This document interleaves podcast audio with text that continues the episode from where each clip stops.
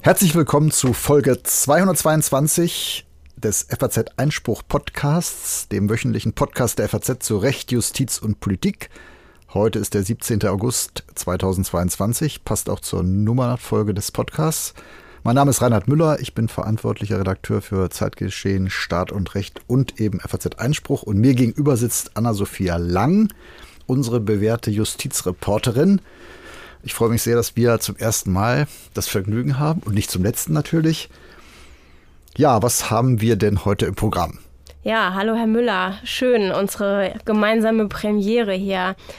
Wir beginnen den Podcast heute mit einem Interview, das Sie führen mit dem Bundesfinanzminister Christian Lindner. Worüber sprechen Sie denn mit ihm?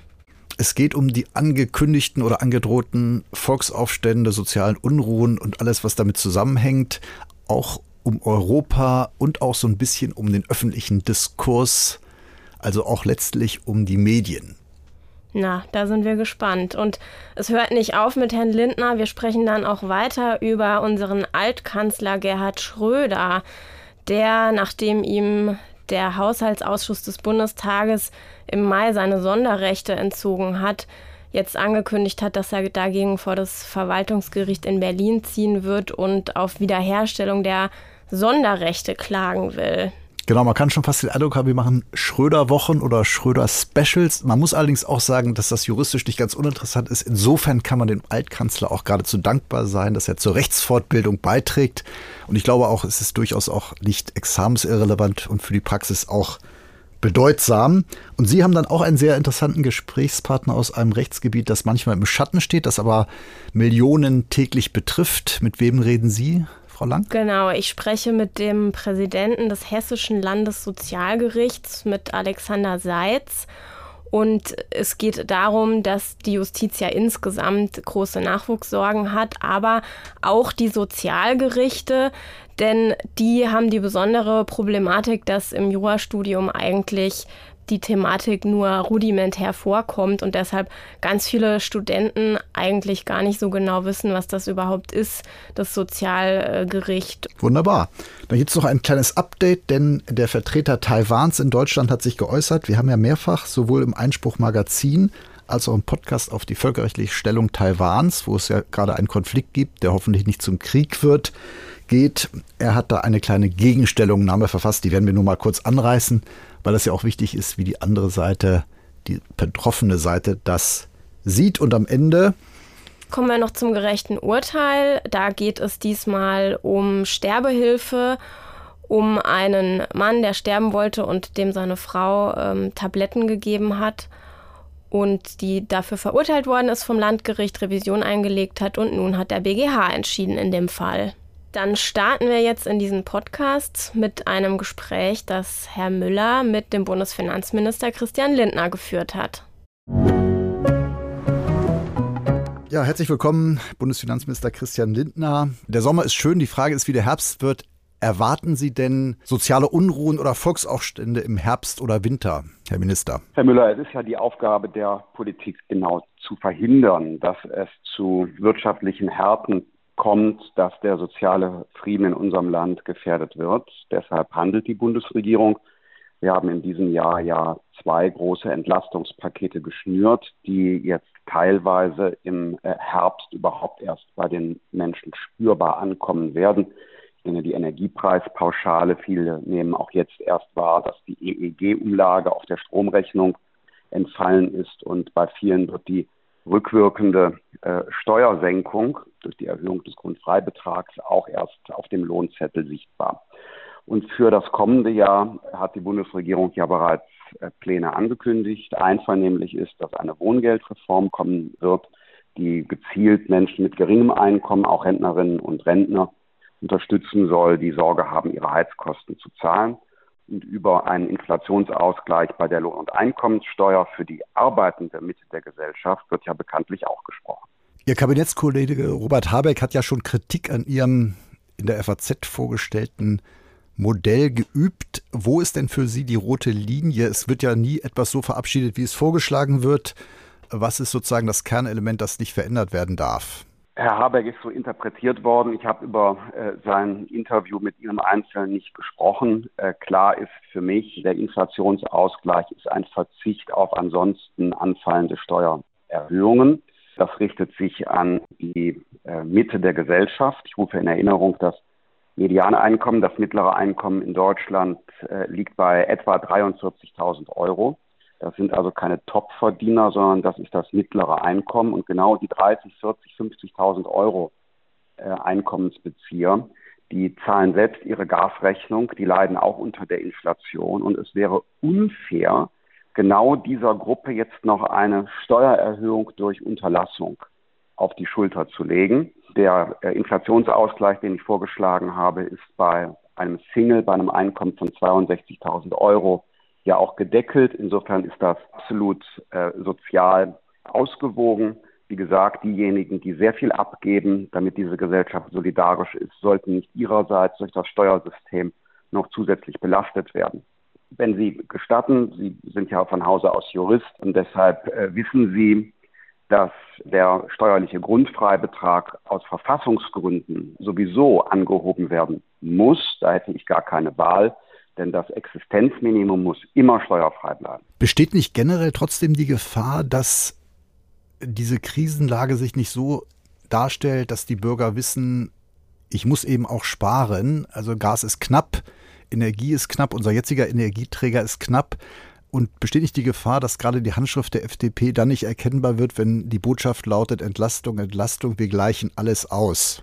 Das ist nicht die Position der Bundesregierung und auch nicht die der äh, FDP. Wir organisieren gezielte Hilfe bei den besonders betroffenen äh, Haushalten, also den Menschen, die mit einem geringen Einkommen äh, Sorge haben, ihren Lebensunterhalt zu bestreiten. Da wird es einen Ausgleich geben. Darüber hinaus geht es um einen steuerlichen Inflationsschutz in der, wie ich sie nenne, arbeitenden Mitte der Bevölkerung. Das ist für den sozialen Frieden und die wahrgenommene Fairness im Übrigen auch enorm wichtig. Es darf bei den Leuten, die 43.000 Euro im Jahr als Single haben, nicht der Eindruck entstehen, sie würden nun allein gelassen, würden die Inflation tragen und andere erhielten äh, vom Staat Unterstützung. Äh, sie würden dann auch noch mit einer Steuererhöhung belastet durch Nichtstun. Und die Handschrift der FDP zeigt sich genau daran, dass wir sorgfältig mit den knappen Finanzmitteln umgehen dass wir die Leitplanken keine Steuererhöhungen, weil sie unfair wären und die wirtschaftliche Entwicklung weiter äh, gefährden könnten und äh, kein Aufweichen der Schuldenbremse im Grundgesetz, weil äh, auch das ein Beitrag dazu ist, die Inflation zu bekämpfen, wenn der Staat solide mit dem Geld äh, umgeht. Ich habe nicht den Eindruck, dass die Handschrift der FDP gerade in finanzpolitischer Hinsicht nicht erkennbar wäre. Aber kann man es trotzdem so zusammenfassen, es ist die Zeit für mehr Staat in der Krise? Nein, diese Zusammenfassung teile ich in dieser Pauschalität nicht. Vielleicht muss man sagen, die Differenzierung ist auf der einen Seite, äh, muss der Staat äh, anders als während der Corona-Pandemie im Gegenteil umso zielgenauer sein. Denn äh, wir haben die Grenzen unserer fiskalischen Möglichkeiten im Staat erreicht. Die Zinsen, die der Staat zahlen muss, gehen ja steil nach oben. Das bedeutet, anders als bei der Corona-Pandemie kann der Staat eben nicht voll eintreten, sondern muss sich auf die wirklich Bedürftigen konzentrieren. Das Angebot an die Mitte der Gesellschaft ist nicht zusätzlich zu belasten. Und die dritte Komponente ist, wir brauchen eigentlich eine Renaissance der Angebotspolitik, also marktwirtschaftlicher Rezepte, um das wirtschaftliche Wachstum und die wirtschaftliche Erholung zu stärken. Angebotsorientierte marktwirtschaftliche Politik bedeutet, man arbeitet nicht mit Subventionen aus dem Staatshaushalt, sondern man verbessert im Gegenteil die Rahmenbedingungen für die freie Wirtschaft durch Bürokratieabbau, die Beschleunigung von Planungs- und Genehmigungsverfahren, durch verbesserte äh, Infrastruktur, durch eine Erleichterung äh, des Fachkräftezuzugs, äh, durch ein besseres Bildungssystem und anderes mehr. Im Zweifel kostet Bürokratieabbau äh, sogar noch weniger Geld im Staatshaushalt, somit also auch ein Beitrag zur Konsolidierung. Sie haben auch kurz die Zinsen angesprochen und auch einen Brief an die Europäische Kommission geschrieben mit Blick auf die Mehrwertsteuer. Ist es auch die Zeit für mehr Europa oder gerade im Gegenteil? Auch diese Frage ist in ihrer Pauschalität schwierig zu beantworten. Wir brauchen mehr Europa dort, wo es einen ähm, echten Mehrwert äh, bietet. Äh, in Fragen der Energie- und Klimapolitik empfiehlt sich sicher eine enge Abstimmung. Mit Sicherheit auch bei internationalen Handelsfragen. Ist übrigens auch ein marktwirtschaftlicher Bestandteil, um die wirtschaftliche Entwicklung zu stärken, wenn man den freien und fairen Welthandel durch Handelsabkommen ähm, intensiviert. Wo wir nicht mehr Europa brauchen, das ist bei der Frage der Vergemeinschaftung von äh, Schulden äh, oder wirtschaftlichen Risiken. Ich halte daran fest, dass finanzpolitische Eigenverantwortung ein zentraler Bestandteil der europäischen Verträge ist. Und das hat sich auch bewährt, äh, würde man das verwischen, dass ein Staat für seine Staatsfinanzen in der Verantwortung steht, dann würde es nicht zu mehr Solidität führen, sondern im Gegenteil. Anlass für unsere Diskussion und Hintergrund auch des energiepolitischen Szenarios ist ja ein beispielloser Angriffskrieg in Europa bei dem Deutschland auch involviert ist durch Waffenlieferungen und den Deutschland natürlich so nicht akzeptiert, dem es entgegentreten will. Kann es sein, dass vor dem Hintergrund dieses Angriffskriegs auch in Deutschland noch über andere Pflichten für Bürger, ich denke jetzt zum Beispiel an die Wehrpflicht, nachgedacht werden muss, weil anders das Gemeinwesen nicht zu verteidigen ist? Stichwort Wehrhaftigkeit, Zeitenwende, Resilienz? Die Wehrpflicht wurde aufgehoben, weil sie keine äh, sicherheitspolitische Begründung mehr hatte. Und sie ist allerdings nur aufgehoben. Das bedeutet, dass über die Frage oder ausgesetzt, ja. ja, muss äh, oder ausgesetzt ähm, wird entschieden im Rahmen der sicherheitspolitischen Notwendigkeiten. Ich habe gegenwärtig keine Anzeichen dafür, dass eine Wehrpflichtarmee sicherheitspolitisch zu einer Verbesserung führen würde. Denn äh, wir haben es ja mit einer Bundeswehr zu tun, äh, bei der es vor allen Dingen darum geht, äh, hochprofessionelle Befähigungen zu äh, verbessern. Deshalb glaube ich, es ist gegenwärtig nicht absehbar, dass es ein Szenario mit Wehrpflichtarmee gibt. Aber generell sehen Sie Gesellschaft als gut aufgestellt in der Krise, also auch was die Frage angeht, was bist du bereit für die Allgemeinheit zu tun? Wir haben so viel ehrenamtliches äh, Engagement in unserem Land, das man wertschätzen muss. Wir haben so viele Millionen Menschen, die jeden Tag ihre Pflicht und mehr als ihre äh, Pflicht tun. Wir äh, haben ähm, Millionen Beschäftigte und ähm, äh, Betriebe, die sehr viel von den Ergebnissen ihrer Arbeit, ihrer Schaffenskraft abgeben, damit der Staat handlungsfähig ist und seine Sozialsysteme finanziert sind. Ich glaube, wir haben allen Grund zu sagen, dieses Land steht zusammen und die Debatte, die äh, teilweise mit so einem gewissen Kulturpessimismus äh, geführt wird über die allgemeine Dienstpflicht, um es offen auszusprechen, die, äh, glaube ich, wird äh, gerade auch dem Engagement äh, junger Menschen nicht gerecht. Nehmen Sie allein nur die Entwicklung beim freiwilligen sozialen und freiwilligen ökologischen Jahr und anderen Formen des äh, ehrenamtlichen Engagements, da den Blick ausschließlich auf eine junge Generation zu richten, die durch die Corona-Pandemie ja auch schon viel Zeit verloren hat, die wir dringend in qualifizierten Berufen nach einer Ausbildung brauchen. Das halte ich ähm, für eine Debatte, die äh, nach der Anregung des Bundespräsidenten und den Positionierungen der CDU, CSU gerne geführt werden kann. Für mich sprechen aber viele Argumente dagegen. Sie sagten, dieses Land steht zusammen. Gilt das auch für den Diskurs, insbesondere in den sozialen Medien? Oder nehmen Sie da auch Verschiebungen wahr, die einen beunruhigen können? In den sozialen Medien geht es enorm äh, rau zu, auch in der politischen Debatte. Im öffentlichen Forum geht es rau und rauer zu. Natürlich hat dieses Land auch harte Auseinandersetzungen, über die äh, gesprochen äh, wird in äh, der Gesellschaftspolitik, bei der Bekämpfung der Corona-Pandemie äh, und auch verteilungspolitische Debatten. Ich möchte aber dennoch unterscheiden zwischen auf der einen Seite dem Alltag, den viele Menschen erleben, der sehr stark eben äh, doch von Verantwortungsgefühl geprägt ist und dem, was wir, sage mal, im öffentlichen Forum wahrnehmen müssen. Also ich zumindest stelle für mich da einen Unterschied fest, wenn ich auf der Straße unterwegs bin, wenn ich in Betrieben äh, spreche mit Betriebsräten und Geschäftsführung, dann nehme ich etwas ganz anderes wahr als das, was mir auf Twitter begegnet. Hat die Berichterstattung auch über Ihr Privatleben im Zuge Ihrer Hochzeit irgendwie einen Blick auf die Frage von Privatheit und wie ein Politiker in der Öffentlichkeit wahrgenommen wird und was sich daraus für Diskurse entwickeln, hat das das verändert? Äh, besteht da Handlungsbedarf oder ist das das normale Business, das man hinnehmen muss? Meine Hochzeit äh, ist in jeder Hinsicht Privatsache. Sie hatten ja über den öffentlichen Diskurs gesprochen. Dazu gehört ja auch der öffentliche rechtliche Rundfunk, der sehr stark ist, aber auch zurzeit sehr stark in der Kritik. Gibt es da Handlungsbedarf? Das ist ja sehr festgefahren, vom Bundesverfassungsgericht abgesegnet und weiterentwickelt. Gibt es da aus liberaler Sicht Handlungsbedarf? Friedrich Merz hat ja die Frage gestellt, ob wir zwei große Sender brauchen, die zu allen Ereignissen hinfahren und über alles gleich berichten. Äh, es ist klar, dass äh, immer wieder neu über den äh, Auftrag der öffentlich-rechtlichen nachgedacht werden muss. Wir haben einen wichtigen Auftrag bei Information, Kultur, sich darauf zu konzentrieren und das sehr hochwertige journalistische Angebot weiterzuentwickeln. Das halte ich für richtig. Man muss darauf achten, dass der öffentlich-rechtliche Rundfunk auch im Blick behält, dass die Menschen ihn über ihre Beiträge bezahlen. Auch da gibt es Belastungsgrenzen oder umgekehrt eine Erfordernis, mit dem äh, Geld äh, sorgsam umzugehen und auch äh, Effizienzreserven zu nutzen, Einsparpotenziale zu nutzen.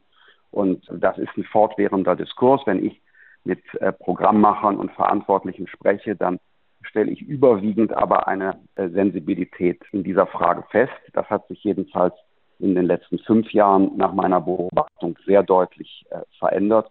Und das ist auch gut und richtig so. Das erwarten die Menschen. Das gehört auch zur Akzeptanz des öffentlich-rechtlichen Rundfunks dazu, dass es einerseits hochwertiges, qualitativ anspruchsvolles Programm gibt, das sich von kommerziellen Anbietern unterscheidet und auf der anderen Seite, dass eben mit dem äh, Geld der Menschen auch sorgfältig umgegangen wird. Und besteht die Frage oder die Gefahr, vielleicht abschließend, dass private Medien dann doch letztlich, obwohl wir den öffentlichen rechtlichen Rundfunk brauchen, wohl nach allgemeiner Überzeugung, jedenfalls mit einem Kernauftrag, aber besteht doch die Gefahr, dass private Medien, jetzt bin ich befangen, auch an den Rand gedrückt werden können und dass dann erst recht vielleicht ein, ein ganz freier Diskurs äh, verunmöglicht wird? Ich stimme Ihnen zu, dass wir äh, Meinungspluralität, Medienpluralität brauchen. Das setzt zum einen eine interne ähm, Pressefreiheit in den Redaktionen voraus. Das heißt, auch im öffentlichen Rundfunk oder in der Redaktion der FAZ muss es die Pluralität der Meinungen geben können. Und auf der anderen Seite brauchen wir eine Pluralität der Angebote insgesamt. Und äh, hier ist es eine Aufgabe auch der äh, Gremien in den öffentlich-rechtlichen, der Aufsicht und der Politik äh, darauf zu achten, dass es keine Verdrängung von äh, privaten, kommerziellen Angeboten gibt, in dem der öffentlich-rechtliche Bereich äh, seine Karten und seine, seine Machtmöglichkeiten voll ausspielt. Äh, das ist eine wichtige medienpolitische Frage, dass wir genau diese Pluralität erhalten. Herzlichen Dank, Christian Littner, für das Gespräch. Vielen Dank, Herr Müller. Bye, bye. Ja, wir kommen jetzt zum schon angerissenen Fall. Der ehemalige Bundeskanzler Gerhard Schröder ist nicht zufrieden damit, dass ihm seine Ausstattung entzogen wird, wurde und er klagt. Liebe Frau Lang, worum geht's? Genau, die Geschichte ist, dass natürlich die Kritik an Gerhard Schröder im Zusammenhang mit dem Einmarsch Russlands in der Ukraine gewachsen ist und das hat schließlich dazu geführt, dass der Haushaltsausschuss des Bundestages im Mai entschieden hat, dass er Gerhard Schröder Sonderrechte entzieht. Diese Sonderrechte beziehen sich auf das Büro, das Schröder hatte, und auf seine Mitarbeiter. Von denen hat er zuletzt vier gehabt. Davor hatte er auch mal mehr. Die haben allerdings schon, bevor die Sonderrechte entzogen wurden, alle darum gebeten, dass sie woanders hin versetzt werden, weil sie nicht mehr für ihn arbeiten wollen. Der Haushaltsausschuss hat aber den Entzug dieser Sonderrechte gar nicht begründet mit dem Russlandkrieg oder mit dem Ukraine-Krieg, besser gesagt, sondern er hat in dem Antrag, der da von der Koalition gestellt wurde, geschrieben, dass Schröder keine fortwirkende Verpflichtung mehr aus seinem Amt als Bundeskanzler wahrnehme und deshalb auch kein Büro mehr benötige. Also dass deshalb das Büro ruhend gestellt wird. Und man muss dazu sagen, das ist ganz wichtig, dass es eben nur um das Büro und um die Mitarbeiter geht und nicht um den Personenschutz für Schröder und auch nicht um die Altersbezüge. Und dass er seine Pflichten nicht mehr wahrnehmen wird, damit begründet, dass der Normalfall ist, dass ein ehemaliger Kanzler dann auch mal auf Reisen geschickt wird oder als Emissär der Regierung tätig ist, nehme ich an. Und Schröder eben, vielleicht auch weil er keine Mitarbeiter mehr hat und auch in Ungnade gefallen ist, nichts mehr macht. Im Grunde ist das gar nicht begründet in diesem Antrag. Das steht einfach nur so da drin. Schröder nimmt keine fortwirkende Verpflichtung mehr aus seinem Amt als Bundeskanzler wahr. Das fand Schröder nicht witzig. Nee, das fand er nicht witzig. Er hat gesagt, dass das äh, einfach so nicht gerechtfertigt ist. Sein Anwalt hat, glaube ich, auch von, von einer Art und Weise, die, die einer, einer Demokratie und eines Rechtsstaates nicht, nicht würdig ist und will eben diese Sonderrechte zurückhaben. Und äh, diese Sonderrechte für Altkanzler, die haben ja eine lange Geschichte. Also im Grunde hat es alles mal angefangen damit, dass die ehemaligen Bundespräsidenten solche Rechte bekommen haben, dass die ein Büro bekommen haben, Mitarbeiter, einen Fahrer bekommen haben, dass sie Reisekosten erstattet bekommen und so weiter. Also ganz jenseits der Altersbezüge, die gesetzlich definiert sind. Und das hat sich dann über die Jahrzehnte immer weiter ausgeweitet so dass es dann im Lauf der Zeit auch für die ehemaligen Kanzler gegolten hat und inzwischen auch für die ehemaligen Bundestagspräsidenten und Präsidentinnen. Aber interessanterweise gibt es ja keine gesetzliche Regelung. Es gibt eine Praxis, es gibt Haushaltsausschussbeschlüsse, die ja auch geändert wurden, wie Sie sagten, die jetzt immer nicht felsenfest äh, in Stein gemeißelt waren. Es ist ja interessant, dass viele Dinge in Deutschland, sehr viele ja gesetzlich geregelt sind. So etwas, was ja auch durchaus finanzintensiv ist, nicht. Ja, genau. Das ist im Grunde der Kern dieses Problems, dass äh, der Haushaltsausschuss einfach ja über Jahrzehnte hinweg, seit das so die Praxis geworden ist, die entsprechenden Mittel da zugebilligt hat für eben Personal, für Mitarbeiter und es aber gar nicht nirgends gesetzlich festgeschrieben ist, was denn diese fortwirkenden Verpflichtungen aus dem Amt eigentlich sind. Und wir reden da auch über ganz beträchtliche Summen. Also Schröder zum Beispiel Dafür sind im vergangenen Jahr mehr als 400.000 Euro ausgegeben worden und insgesamt über die Jahre summiert sich das natürlich auf. Angela Merkel hat jetzt ein Büro und hat sogar neun Mitarbeiter und man muss sagen, dass diese Mitarbeiter auch nicht unbedingt nur Mitarbeiter sind, die auf niedrigen Besoldungsstufen stehen, sondern das sind Leute, die wirklich hochrangig sind und auch entsprechend hohe Gehälter haben. Also da kommt ganz schön was zusammen dafür, dass eigentlich niemand so genau weiß, was denn diese fortwirkenden Verpflichtungen eigentlich sind, die die Altkanzler da noch wahrnehmen. Genau, es besteht ja auch so ein bisschen der Verdacht, das war auch im Fall Merkel geäußert worden, dass man die altbewährten Kräfte, die Büroleiterinnen, muss man in diesem Fall sagen, auch genauso weiter besolden will, weiter beschäftigen will. Aber die Pflichten können ja sicherlich nicht darin bestehen, dass man jetzt meinetwegen Bücher schreibt oder privaten Vergnügungen nachgeht, sondern es müssen ja fortwährende Dienstpflichten sein, nachwirkende Dienstpflichten. Jedenfalls hat Schröder ja, wie Sie schon andeuteten, mit deutlichen Worten, also ein Anwalt mit den Worten, es handelt sich ja hier nicht um einen absolutistischen Fürstenstaat und es sei ein klarer Verstoß gegen die Menschenwürde. Mehr geht ja eigentlich nicht an Vorwurf in unserem Staat unter dem Grundgesetz sich dagegen gewandt. Jetzt ist ja natürlich die Frage, bloß weil es kein Gesetz gibt, heißt das ja nicht, dass er zwingend scheitern muss. Nee, das äh, heißt es nicht. Wobei, wie immer, sozusagen die Juristen sich nicht einig sind. Es gibt manche, die sagen, nicht mal die Klage ist zulässig und begründet, weil Schröder sowieso keine Chance auf Erfolg hat, weil eben die gesetzliche Grundlage fehlt und weil er nicht weismachen kann, wie er durch den Entzug des Büros und der Mitarbeiter durch den Haushaltsausschuss in seinen Rechten verletzt sein soll. Aber man könnte natürlich auch anders argumentieren, das tun auch manche, dass nämlich dadurch, dass es bisher immer so gewesen ist, dass der Haushaltsausschuss die Mittel zur Verfügung gestellt hat, sich eine gewohnheitsmäßige parlamentarische Übung herausgebildet hat, aus der sich dann nämlich doch eine Anspruchsgrundlage herausbilden kann. Und dann kommt natürlich noch die Frage dazu, aus Sicht der Gleichbehandlung, ob man denn sagen kann, es haben jetzt alle immer bekommen. Nur bei Gerhard Schröder sagt man jetzt plötzlich, der nimmt keine fortwirkenden Verpflichtungen mehr wahr und der kriegt das jetzt deshalb nicht mehr zugestanden. Genau, also praktisch eine, eine Übung in Verbindung mit dem Gleichheitssatz und Schröder dürfte jetzt nicht willkürlich ungleich behandelt werden. Es sei denn, man könnte sagen, es gibt Gründe dafür, Schröder ungleich zu behandeln. Genau, das ist natürlich die Frage. Nur so hat ja der Haushaltsausschuss nicht argumentiert. Darauf ist kein Bezug genommen worden. Es ist natürlich im Grunde eine Frage, hat Schröder dieses Büro und die Mitarbeiter genutzt, um, sage ich jetzt mal flapsig, Briefe an Gazprom zu schreiben? Oder ist das wirklich alles wirklich sauber gelaufen, was der da gemacht hat? Das, das könnte auch eine Frage sein.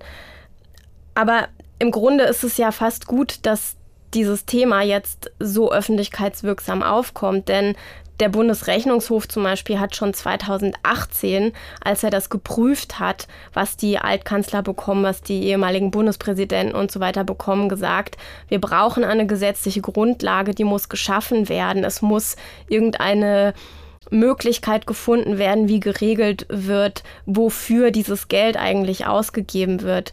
Und das Einzige, was der äh, Haushaltsausschuss daraufhin gemacht hat, ist einen weiteren Beschluss zu fassen, der beschränkt, dass für künftige Bundeskanzler, also das gilt jetzt erst ab Olaf Scholz und noch nicht schon ab Angela Merkel, für künftige Bundeskanzler die Zahl der Mitarbeiter begrenzt werden soll und die Mitarbeiter äh, nicht mehr aus den aller, allerhöchsten Besoldungsstufen kommen ähm, dürfen. Aber das reicht natürlich nicht, denn das ist immer noch keine gesetzliche Grundlage. Und in so einem Gesetz könnte man zum Beispiel regeln, für wie viele Jahre jemand ein Büro und Mitarbeiter zugestanden bekommt, wie viele Mitarbeiter, also das einfach wirklich mal grundsätzlich regeln, das wäre, glaube ich, sehr, sehr wichtig. Auf jeden Fall, weil ja Schröder ein Extremfall sein mag, aber es besteht natürlich auch sonst vielleicht die Gefahr, dass ein Bundeskanzler, der nicht im Amt ist, anderen Tätigkeiten nachgeht von einer Partei, die dann nicht die seine ist, dann vielleicht auch auf diese Weise gepiesackt werden kann. Also jedenfalls ist da jedenfalls eine klare Regelung, glaube ich, auch angezeigt und vielleicht wird die ja auch dann bald folgen, unabhängig vom Ausgang des Verfahrens. Das ist die große Frage. Man könnte natürlich auch in so einem in so einer Grundlage dann mal regeln, unter welchen Umständen solche Rechte denn aberkannt werden können und so, so sowas mit mit reinnehmen. Das das wäre auch ein Aspekt, der wichtig wäre. Wunderbar. Wir schauen gespannt auf den Fortgang. Und jetzt haben wir Ihr Gespräch mit dem Präsidenten des Landessozialgerichts Hessen. Herr Seitz, das Land und die Bürger stecken im Moment in einer Vielzahl von Krisen. Das haben wir schon lange nicht mehr erlebt. Angefangen mit der Pandemie und den massiven Folgen, die sie hat. Jetzt kommt der Krieg in der Ukraine dazu und die wirtschaftlichen Folgen, die daraus wieder entstehen. Und all das führt dazu, dass es in der Gesellschaft jetzt Debatten gibt über die Frage, wer welchen Anspruch auf was hat. Also es gibt äh, Konfliktlinien, die aufbrechen, es gibt Verteilungskämpfe. Und als jemand, der aus der Sozialgerichtsbarkeit kommt, kennen Sie das ja, weil sich bei Ihnen solche Konflikte seit jeher spiegeln. Was beobachten Sie da aktuell? Ja, Frau Lang, Sie haben völlig recht. Es ist eine Tendenz, dass sich Konflikte momentan häufen und diese Konflikte und Krisen schlagen sich nieder auf Strukturen in der Gesellschaft. Die Sozialgerichtsbarkeit befasst sich ja im Prinzip mit dem Ausgleich von Geld, von äh, Leistungen, von Möglichkeiten innerhalb einer Gesellschaft in den verschiedensten Rechtsgebieten. Und das schlägt sich natürlich in diesen Situationen auch nieder. Wenn Sie die Corona-Krise als erstes genannt haben, ist das sicherlich etwas, was uns ja alle über die letzten zwei Jahre hinweg begleitet hat. Das können Sie zum Beispiel daran sehen, dass aus dieser Corona-Krise eine Vielzahl von Konflikten entstanden sind, die sich nicht nur bei den Sozialgerichten niederschlagen, auch viel bei den Verwaltungsgerichten. Aber wenn es dann um Leistungen geht aus dem Bereich des Gesundheitswesens, zum Beispiel für Impfschadenentschädigungen oder auch für die Frage, ob bestimmte Leistungen im Bereich von Grundsicherungen zu gewähren sind. Damals in der Zeit des, ähm, des Homeschoolings, da ging es um Laptops, die eventuell den Schülern zur Verfügung gestellt werden sollen oder ob der Grundsicherungsbedarf auch den Selbsterwerb von FFP2-Masken umfasst. Sind das alles Fragen, die klingen zwar auf den ersten Blick kleinlich oder vielleicht sehr kleinteilig, aber das ist das, was die Menschen in solchen Krisen beschäftigt und die dann natürlich auch die Gerichte beschäftigen. Und jetzt im Folge obendrauf auf diese doch immer noch währende Corona-Krise jetzt die Folgen des seit Februar laufenden Ukraine Krieges machen sich dann daran fest, dass wir in Deutschland ja eine Vielzahl von ukrainischen Flüchtlingen bei uns im Land haben, die jetzt auch in die Gesellschaft,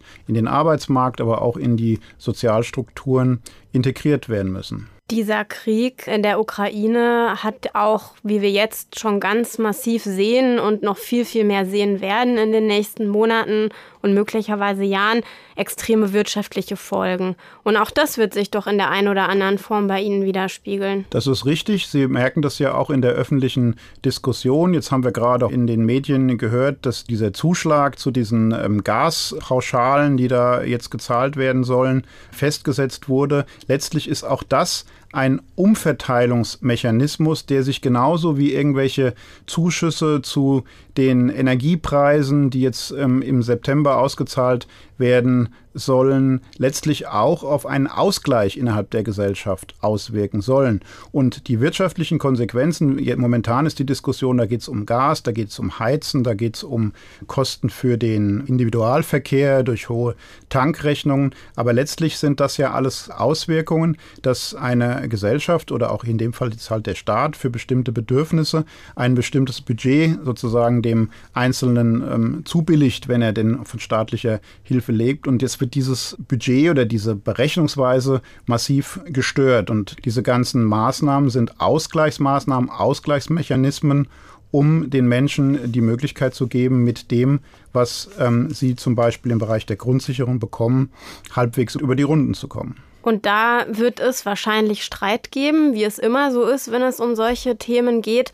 Was erwarten Sie denn da an den Sozialgerichten für die nächsten Jahre? Immer da, wo es um Leistungen geht und um viel Geld geht und im Sozialbereich geht es bundesweit um sehr, sehr viel Geld, um eine Vielzahl von Leistungsverhältnissen zu einzelnen Bürgerinnen und Bürgern wird es auch Streit geben, das ist ganz klar, insbesondere dann, wenn sich was ändert, insbesondere dann, wenn vielleicht auch, ich sage mal, krisenhafte Situationen die Bedürftigkeit erhöhen, dann ist natürlich auch vielleicht der Anreiz dazu größer, sich an die Gerichte zu wenden.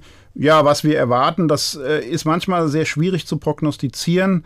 Aber wir gehen schon davon aus, dass jedenfalls der Bereich, ich habe es vorhin angesprochen, sozusagen der, der Nachklapp zur Corona-Pandemie, die Frage der langfristigen Folgen, zum Beispiel von Impfschäden, uns noch beschäftigen werden. Da haben wir letztlich im Moment erst, sagen wir mal, so die, die Spitze der ersten Anträge erreicht. Wann wird uns auch im Bereich äh, sicherlich von Grundsicherung die Fragen beschäftigen, ob gegebenenfalls diese Beträge, die jetzt zugebilligt wurden, ausreichend sind, ob das für die Sicherung des Existenzminimums äh, richtig ist, ob das eventuell erhöht werden muss.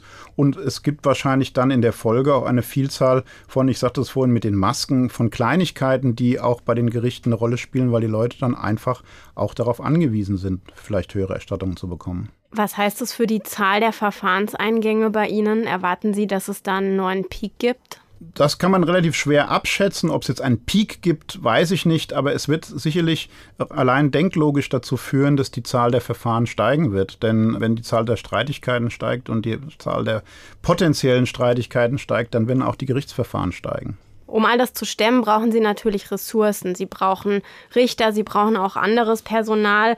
Und da sieht es jetzt bei Ihnen zurzeit nicht so aus, wie Sie sich das wünschen würden. Wo liegen da die Probleme? Die Probleme liegen sicherlich in einem ganz klaren Generationswechsel, der uns momentan äh, zu schaffen macht. Das betrifft sowohl den richterlichen Dienst als auch den nichtrichterlichen Dienst im Bereich der Serviceeinheiten und auch im Bereich der Rechtspfleger und Verwaltungsmitarbeiterinnen und Mitarbeiter. Wir sind allgemein äh, momentan in einer Situation, auch das wieder eine sozialrechtliche Diskussion im Rentenbereich, hört man das ja letztlich ständig, dass wir jetzt darauf zusteuern, dass die sogenannten geburtenstarken Jahrgänge jetzt alle in Ruhestand gehen. Das bringt das Rentensystem durcheinander. Das bringt aber auch in einer gewissen Weise die Ausstattung an den jeweiligen Behörden und, äh, und Gerichten insofern etwas durcheinander, als dass wir jetzt das Problem haben, dass eine große Zahl von Personen in Ruhestand geht und der Nachwuchs allein schon personenmäßig geringer ausfällt und natürlich um diesen äh, zahlenmäßig kleineren Nachwuchs ein enormer Wettbewerb entsteht. Und das in diesem Wettbewerb befinden wir uns jetzt momentan ganz massiv. Um Ihnen mal ein Beispiel zu nennen, wir haben bei uns in Hessen eine Richterschaft von etwa, ich sage mal, rund 120 Richterinnen und Richter. Und dieses und Anfang nächsten Jahres gehen davon 14 in Ruhestand. Das ist zwar nicht viel, 14 Personen, aber für uns ist das wesentlich mehr als ein Zehntel. Und das so in einem Jahr zu ersetzen, ist schon eine ähm, Herausforderung. Die Sozialgerichte haben dann ja noch so ein äh, spezielles Problem, wenn man das so nennen kann, und zwar, dass das Sozialrecht im Jurastudium im Grunde nur rudimentär vorkommt. Warum ist das so? Ja, also Dass das so ist, da haben Sie völlig recht. Warum das so ist, das ist sicherlich eine andere Frage. Man muss es vielleicht auch so sehen, der Wunsch, oder die Tendenz in der Juristenausbildung ist sicherlich auch zu Recht so, dass man die doch sehr komplexe und vielschichtige und vielfältige Rechtsthematik, die ein junger Jurist oder eine junge Juristin lernen müssen, gerne etwas entschlackt und das ist auch gut so. Und da ist es halt leider so, dass in der juristischen Ausbildung ähm, das Sozialrecht, obwohl es gesellschaftlich von enormer Bedeutung ist, so gut wie nicht vorkommt. Das ist bedauerlich. Das führt dazu, dass junge Juristinnen und Juristen, wenn sie denn dann ihr ähm, zweites Staatsexamen haben, häufig gar keine Vorstellung haben, dass es das gibt, das Sozialgericht als solches und was dort eigentlich gemacht wird. Ja. Und da ähm, haben wir im Moment so ein bisschen das Problem, diese guten und gut ausgebildeten jungen Nachwuchsjuristinnen und Juristen für unsere Gerichtsbarkeit zu überzeugen und zu zeigen, dass es einen interessanten und auch für sie bislang unbekannten Beruf gibt, den es aber zu auszufüllen lohnt. Was tun Sie, um den Nachwuchs zu finden und um ihn zu begeistern und dazu zu bringen, in die Sozialgerichtsbarkeit zu kommen? Also wir sind seit einigen Jahren in verschiedenen Kanälen unterwegs. Wir haben zum Beispiel in den letzten äh, drei Jahren eine ganze Reihe von sogenannten Karrieretagen gemacht, wo wir vor Ort in den Gerichten sozusagen mal so Art Schnuppertage anbieten, wo wir einerseits Informationen an die interessierten Besucherinnen und Besucher ähm, äh, abgeben, aber andererseits auch die Möglichkeit geben, mal mit Praktikern ins Gespräch zu kommen, mal an der Verhandlung teilzunehmen. Und das ist, weil es doch ein relativ, ich sag mal, direkter Kontakt ist, direkter Zuspruch ist, sehr wirksam. Wir haben da schon eine ganze Reihe von Nachwuchsrichterinnen und Richtern gewinnen können. Wir versuchen durch Veranstaltungen in die Referendarausbildung hineinzukommen, im Rahmen von Arbeitsgemeinschaften eben auch Tage über Sozialrecht ähm, anzubieten und wir versuchen, und das denke ich ist auch ein ganz wichtiger Punkt bei den Bewerberinnen und Bewerbern in Zusammenarbeit mit dem hessischen Justizministerium, die sich für öffentliches Recht interessieren, durchaus auch mal jemanden, bevor er sich entscheidet für eine bestimmte Gerichtsbarkeit, mal für einen Tag an ein Gericht einzuladen und einfach mal mitlaufen zu lassen bei einem Richter und einer Richterin und das zeigt gute Erfolge, weil viele Leute finden das ganz interessant und ähm, erkennen auch, dass es halt eine besondere Form des Verwaltungsrechts ist und bleiben dann auch dabei. Also sagen, wir sind da im Moment ganz guter Hoffnung, dass wir diesen Generationswechsel auch auf die Art und Weise hinkriegen werden. Diese Probleme mit dem, mit dem Nachwuchs, den haben ja nicht nur die Sozialgerichte, sondern alle anderen Bereiche, alle anderen Gerichtsbarkeiten auch. Und auch die machen ähnliche Veranstaltungen wie Sie und versuchen persönlichen Kontakt mit den Referendaren zu kommen, jetzt mal jenseits des Refs. Nun ist es ja aber nicht das Einzige, was man tun kann, um an den Nachwuchs heranzukommen und den zu begeistern, nicht in die internationale Großkanzlei zu gehen, sondern in die Justiz. Was braucht es da Ihrer Ansicht nach noch? Ja, da sprechen Sie sicherlich, wenn Sie das mit den Großkanzleien vergleichen, einen äh, wichtigen Aspekt an, der natürlich nicht nur sagen wir, den materiellrechtlichen Arbeitsbereich betrifft, sondern auch die Rahmenbedingungen, die jetzt den Arbeitsplatz äh, ausmachen, die jetzt auch das Arbeits- oder Dienstverhältnis zu den Richterinnen und Richtern ausmachen. Ich denke, auf der Seite des Arbeitsplatzes ist es ganz wichtig, dass wir moderne und zukunftsweisende Arbeitsplätze anbieten. Wir sind momentan dabei, unsere Gerichtsbarkeit auf eine zum Beispiel eine elektronische Aktenführung umzustellen, den Mitarbeitenden zu ermöglichen, von zu Hause zu arbeiten, sowohl was die Richter als auch was andere ähm, Berufsgruppen angeht. Das ist das eine. Das andere ist sicherlich auch, und das hat jedenfalls unsere Landesregierung ja vor kurzem auch angekündigt, an den Besoldungstabellen Veränderungen vorzunehmen, um die Attraktivität des Staatsdienstes weiter hervorzuheben. Man muss berücksichtigen, ähm, dass natürlich äh, da auch äh, ein Konkurrenzverhältnis besteht, aber es ist auch so, dass letztlich die Zufriedenheit am Arbeitsplatz, äh, die Möglichkeit zum Beispiel auch Beruf und Familie zu vereinbaren, für viele heute, die am Arbeitsmarkt suchen, auch ein ganz wichtiger Aspekt ist. Und ich glaube, da sind wir im öffentlichen Dienst immer noch ganz gut aufgestellt. Jetzt haben Sie alles Mögliche erwähnt, unter anderem die Besoldung. Wie sieht es denn aus mit dem Thema die Noten, die man braucht, um in den richterlichen Dienst kommen zu können? Finden Sie es vertretbar, wenn man da an den Anforderungen schraubt und die senkt? Ja, da sprechen Sie jetzt schon ein Thema an, das jetzt weniger, ich sag mal, das Locken auf einen Arbeitsplatz anspricht, als eine absolute Schranke, die davor steht, ob ich es überhaupt ausüben kann. Das ist bei Juristen ein sehr altes Thema, die Prädikatsexamen, die schon vor 100 Jahren eine Rolle gespielt haben, um in den Staatsdienst zu kommen. Es ist aber auf der anderen Seite so, und ich äh, bin da auch ganz offen, ich meine, letztlich ist auch äh, der öffentliche Dienst dem Arbeitsmarkt unterworfen und man muss nach Angebot und Nachfrage schauen. Und deswegen ist es sicherlich auch in einem gewissen Umfang durchaus vertretbar, hier die Notengrenzen etwas abzusenken. Es wurde in der Vergangenheit auch schon getan. Es ist auch in den 90er Jahren zum Beispiel, als ähnliche Probleme bestanden haben, so gewesen, dass man mit Noten runtergeht. Man kann das nicht sicherlich unendlich weit machen, aber dass man da sicherlich äh, in dem Bereich noch die Noten etwas absenkt, um den ein oder anderen äh, Bewerber mehr zu bekommen, ist sicherlich ein denkbares Szenario. Der zweite Punkt wäre natürlich auch noch, und das gerade im Bereich der Fachgerichtsbarkeiten ein Punkt, der ähm, zu überlegen ist, dass man eventuell statt an den Punktgrenzen äh, äh, zu deutlich festzuhalten, eventuell berufliche Vorerfahrungen noch, sagen wir mal, als Bonus mit berücksichtigt, um den Eintritt in ein Richteramt zu ermöglichen. Also es gibt viele Stellen, an denen man was tun kann, an denen man sich bewegen kann. Die Debatte nimmt jetzt gerade im Zuge auch der demografischen Entwicklung so richtig an Fahrt auf. Und wir werden sehen, was sich am Ende dann tut. Herr Seitz, vielen herzlichen Dank für das Gespräch. Ich danke Ihnen, Frau Lang. Jetzt kommen wir zu unserem nächsten Thema und da geht es um Taiwan und um China. Wir haben nämlich bei FAZ Einspruch exklusiv einen Gastbeitrag gehabt mit dem Titel China und Taiwan sind keine zwei Staaten im Nachklapp zu dem Besuch von Nancy Pelosi in Taiwan und den Folgen, die das alles gehabt hat. Diesen Gastbeitrag hat Matthias Hartwig geschrieben, der wissenschaftlicher Mitarbeiter des Max-Planck-Instituts für ausländisches öffentliches Recht und Völkerrecht in Heidelberg war.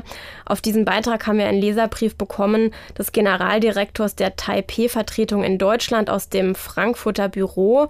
Und das ist auch nicht das einzige Thema, was wir bei Einspruch exklusiv dessen Beiträge man unter faznet slash Einspruch immer findet, wo es noch viel mehr zu lesen gibt und wo wir auch spezielle Abos haben, die sich lohnen abzuschließen, gehabt haben. Genau, es gab auch noch unser Interview mit dem ehemaligen Bundesverfassungsrichter und renommierten Völkerrechtler Andreas Paulus, der auch zu Taiwan sich geäußert hat.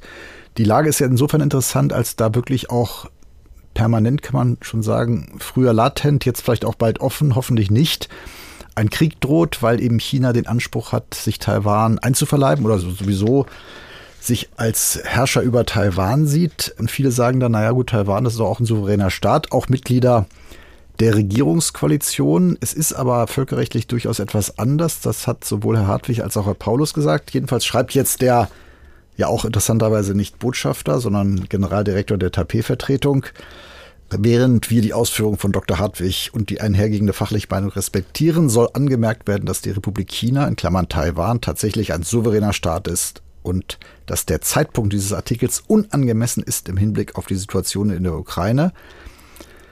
Er fördere die aggressive Haltung Chinas und wird dann nochmal gesagt, Republik Taiwan sei ein, seit 1911 ein souveräner und unabhängiger Staat ein blühender und demokratischer Staat und ist auch gegen die Anwendung von Gewalt. Und das sind in der Tat zwei Paar Schuhe, die wir differenzieren müssen. Das eine ist sozusagen die Frage, dass das Gewaltverbot gilt und das gilt auch ganz klar im Verhältnis China und Taiwan. Das andere ist aber, also Taiwan ist ein de facto Regime jedenfalls, das nicht angegriffen werden darf, dem man auch zu Hilfe eilen darf.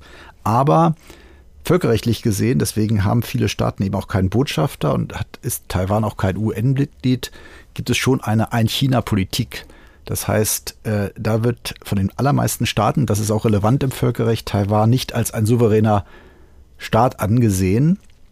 Insofern gibt es aber, was das Friedensgebot angeht, auch keinen Widerspruch. Aber was diese Lage souveräner Staat angeht, schon, da haben jedenfalls unsere Völkerrechtler im Einspruch-Podcast die Lage auch der Bundesregierung, die Haltung der Bundesregierung einfach nur wiedergegeben und die völkerrechtliche Lage beschrieben. Aber wir wollen natürlich auch, das machen wir auch noch im Magazin, auch der anderen Seite Gelegenheit zur Stellungnahme geben. Und jetzt kommen wir zu unserem gerechten Urteil. Das gerechte Urteil kommt dieses Mal vom Bundesgerichtshof, vom 6. Strafsenat, der in Leipzig sitzt. Und es geht um das Thema Suizid, um äh, Beihilfe zum Suizid und die Frage, wann es die Beihilfe zum Suizid ist, die straflos ist und wann es eine Tötung auf Verlangen ist, die im Strafgesetzbuch unter Strafe steht. Lassen Sie uns vielleicht erst über die Vorgeschichte reden, denn dieser Fall ist sehr besonders und da muss man ein kleines bisschen ausholen, um. Man muss auch Ende was aushalten, in der Tat, weil genau. das auch ein schrecklicher Fall ist, natürlich wie so oft. Ja. Ähm, ja aushalten und ausholen.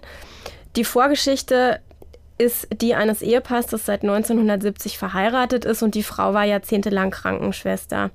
Der Ehemann hatte seit den 90er Jahren äh, Schmerzen, die chronisch wurden aufgrund von Verletzungen und, und anderen Dingen. Und er war deshalb seit 1993 arbeitsunfähig und berentet und hatte auch alle möglichen Begleiterkrankungen, unter anderem Diabetes, Arthrose und so weiter. Er wurde daheim gepflegt und hat sehr, sehr starke Medikamente genommen, war seit 2019 bettlägerig und hat da dann auch angefangen, den Wunsch zu äußern, dass er sterben wolle. Und die Schmerzen haben währenddessen immer weiter zugenommen. Der Mann wollte eigentlich die Hilfe eines äh, Sterbehilfevereins in Anspruch nehmen, sah sich darin aber gehindert, weil da, damals noch das gesetzliche Verbot gegolten hat. Er hat dann irgendwann fast wöchentlich gesagt, dass er sterben will und hat einmal sogar seine Frau gebeten, dass sie doch für ein paar Tage wegfährt, damit er sich mit Tabletten das Leben nehmen kann. Das hat sie aber abgelehnt.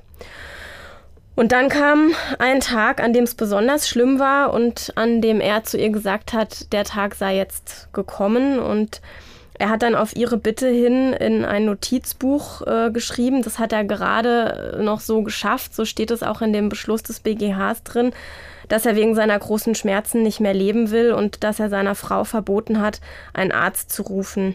Und dass er hofft, dass die Tabletten, die er noch im Haus hat, reichen.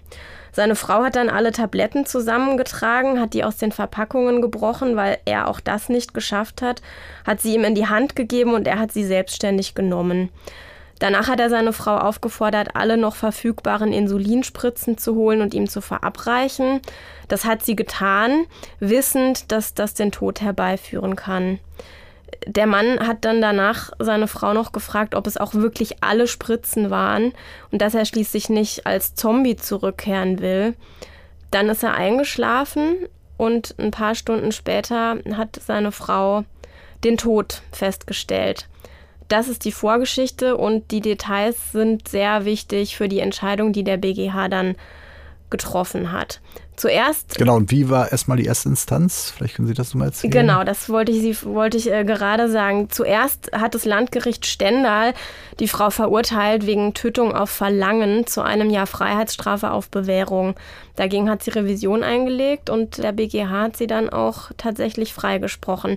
Herr Müller, was ist der Kern der Entscheidung, die da getroffen worden ist in Leipzig? Also zunächst mal ist es ja so, am Anfang des Lebens, aber eben auch am Ende des Lebens kommt es oft zu Entscheidungen. Also davon rede ich jetzt meinetwegen von nicht nur Abtreibung, aber auch so Frühchen, äh, die ja auch Menschen sind, aber auch am Ende des Lebens, die den Grenzbereich betreffen. Und die Frage, ist das jetzt eigentlich eine Tötung oder ist es vielleicht Sterbehilfe? Und die Abgrenzung ist natürlich mit heftigen Folgen verbunden. Jeder darf sich selbst töten und deswegen ist auch die Beihilfe dazu straflos. Wenn man jemanden aber bittet, also jemand darf natürlich niemand darf einen anderen töten, aber auch nicht auf dessen Verlangen hin. Da gibt es eine eigene Strafnorm, die aber eben eine Strafnorm ist. Das heißt, es ist Unrecht, ist jemand durch das ausdrückliche und ernstliche Verlangen des Getöteten zur Tötung bestimmt worden, so ist auf Freiheitsstrafe, die ist dann aber natürlich nicht so hoch, von sechs Monaten bis zu fünf Jahren zu erkennen. Aber immerhin, es ist eine Straftat. Das heißt, hier verläuft eine Grenze zwischen Straflosigkeit und Strafbarkeit. Und ähm, Oft hat man versucht, mit passiv-aktiv zu regeln, was heißt das jetzt eigentlich, Tötung auf Verlangen.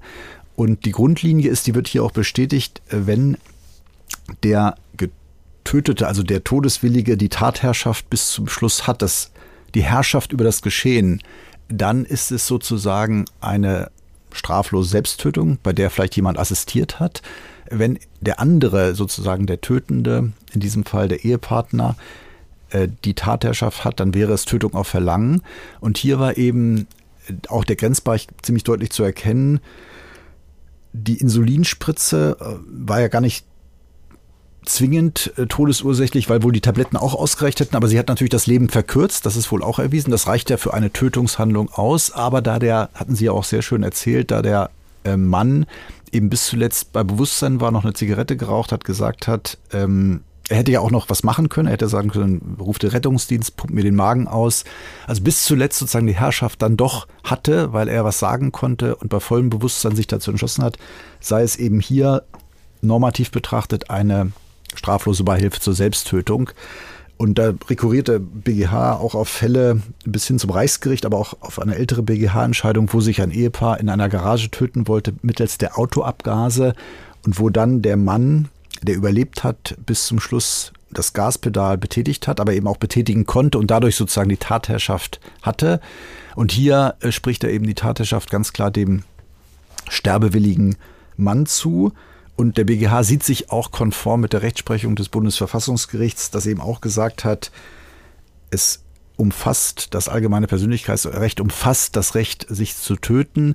Und es, dazu kann auch gehören, weil es eben Fälle gibt, wo das der Sterbewillige nicht selbst kann, dass man sich helfen lässt. Genau, das ist so eine Besonderheit auch an diesem Beschluss jetzt äh, des BGHs zu diesem Fall, dass nämlich der Senat da eine Anmerkung reingeschrieben hat, in der er schreibt, dass er es für naheliegend hält, dass man den Paragraphen 216 Absatz 1, also die Tötung auf Verlangen, dass die einer verfassungskonformen Auslegung bedarf damit eben Fälle ausgenommen werden, in denen es einer sterbewilligen Person faktisch unmöglich ist, diese Entscheidung selbst umzusetzen und wo sie auf eine andere Person angewiesen ist. Welche Konsequenz hat das denn jetzt? Ja, die sind schon recht weitreichend, aber es ist in der Tat so ein bisschen in der Linie mit dem Bundesverfassungsgericht, auch was die ähm, geschäftsmäßige Sterbehilfe angeht, dass man sagt, wenn der Wille da ist und die Tatherrschaft da, es kann einem nicht verwehrt werden, da auch Hilfe in Anspruch zu nehmen. Aber das, also das hat schon weitreichende Konsequenzen. Ich sehe es auch schon als gerecht in diesem Fall, aber man kann natürlich auch sagen, wir kriegen den Fall jetzt sehr aufbereitet. Das ist natürlich Feststellung des Tatgerichts. Man weiß jetzt auch nicht genau, wie das zur Staatsanwaltschaft kam. Ist ja auch immer interessant, wie das überhaupt zur Anklage kam und so weiter. Es ist natürlich auch immer denkbar, das ist das Gegenargument. Gerechtes Urteil im Einzelfall würde ich auch sagen. Das Gegenargument ist natürlich, wir sind nicht dabei, besteht hier auch die Gefahr, dass das auch mal anders ausgenutzt wird. Das, ich weiß ja dann sozusagen, wenn ich, das ist Rechtsprechung, dass man auch helfen darf, und zwar aktiv, das war ja ein aktiver Vorgang. Sie spritzt ihm Insulin, auch wenn er das will. Also auch noch gefragt, sind alle Spritzen gespritzt und so weiter. Die Konsequenz ist ja, ich darf auch aktiv ein Leben beenden. Das kann natürlich auch missbraucht werden. Also genau, die andere Sicht wäre sozusagen. Die Problematik ich, daran. Genau, ich ja. halte daran fest, dass das, das ist natürlich dann problematisch, auch verfassungsrechtlich, womöglich, wenn man das so sieht. Wer sich nicht mehr rühren kann, ist ja auf fremde Hilfe angewiesen. Das heißt, der könnte sich nicht selbst umbringen. Es sei denn eben, deswegen finde ich das auch im Prinzip richtig, er ist bei Bewusstsein und kann dann eben steuern, was der andere macht.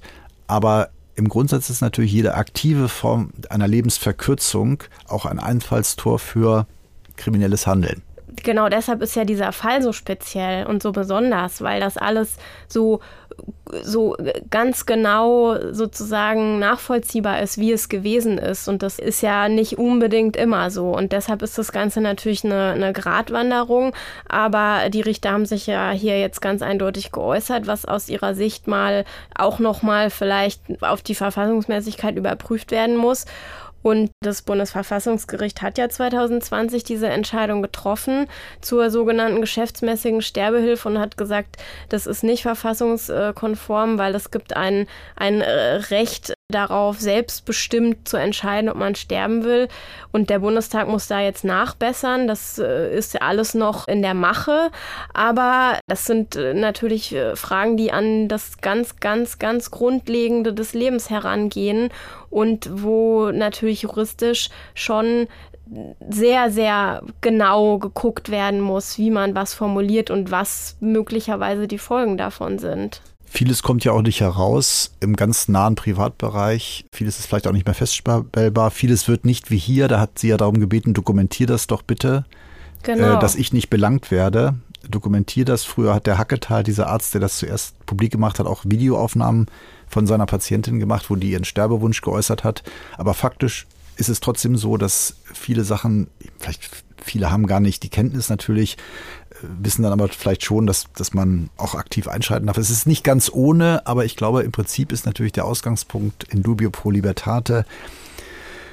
Jeder darf sich töten, damit auch der, der sich nicht mehr rühren kann, richtig, aber man muss, die Folgen sind ja auch ich sage jetzt mal, erbrechtlicher oder belastungsmäßiger Natur. Diese fürchterlichen Fälle sind ja auch, das ist ja hier angedeutet, mit unter Umständen jahrelanger Intensivpflege verbunden, die dann von Angehörigen geleistet wird. Und der eine will vielleicht nicht mehr zur Last fallen, der andere will nicht eine Last haben. Also es tun sich da natürlich viele Dinge auf, aber der Gesetzgeber und das Verfassungsgericht muss natürlich die Grundsache, Grundregel klarstellen. Und es wird sicherlich noch weitergehen, beziehungsweise Karlsruhe wird sich auch dazu noch äußern müssen.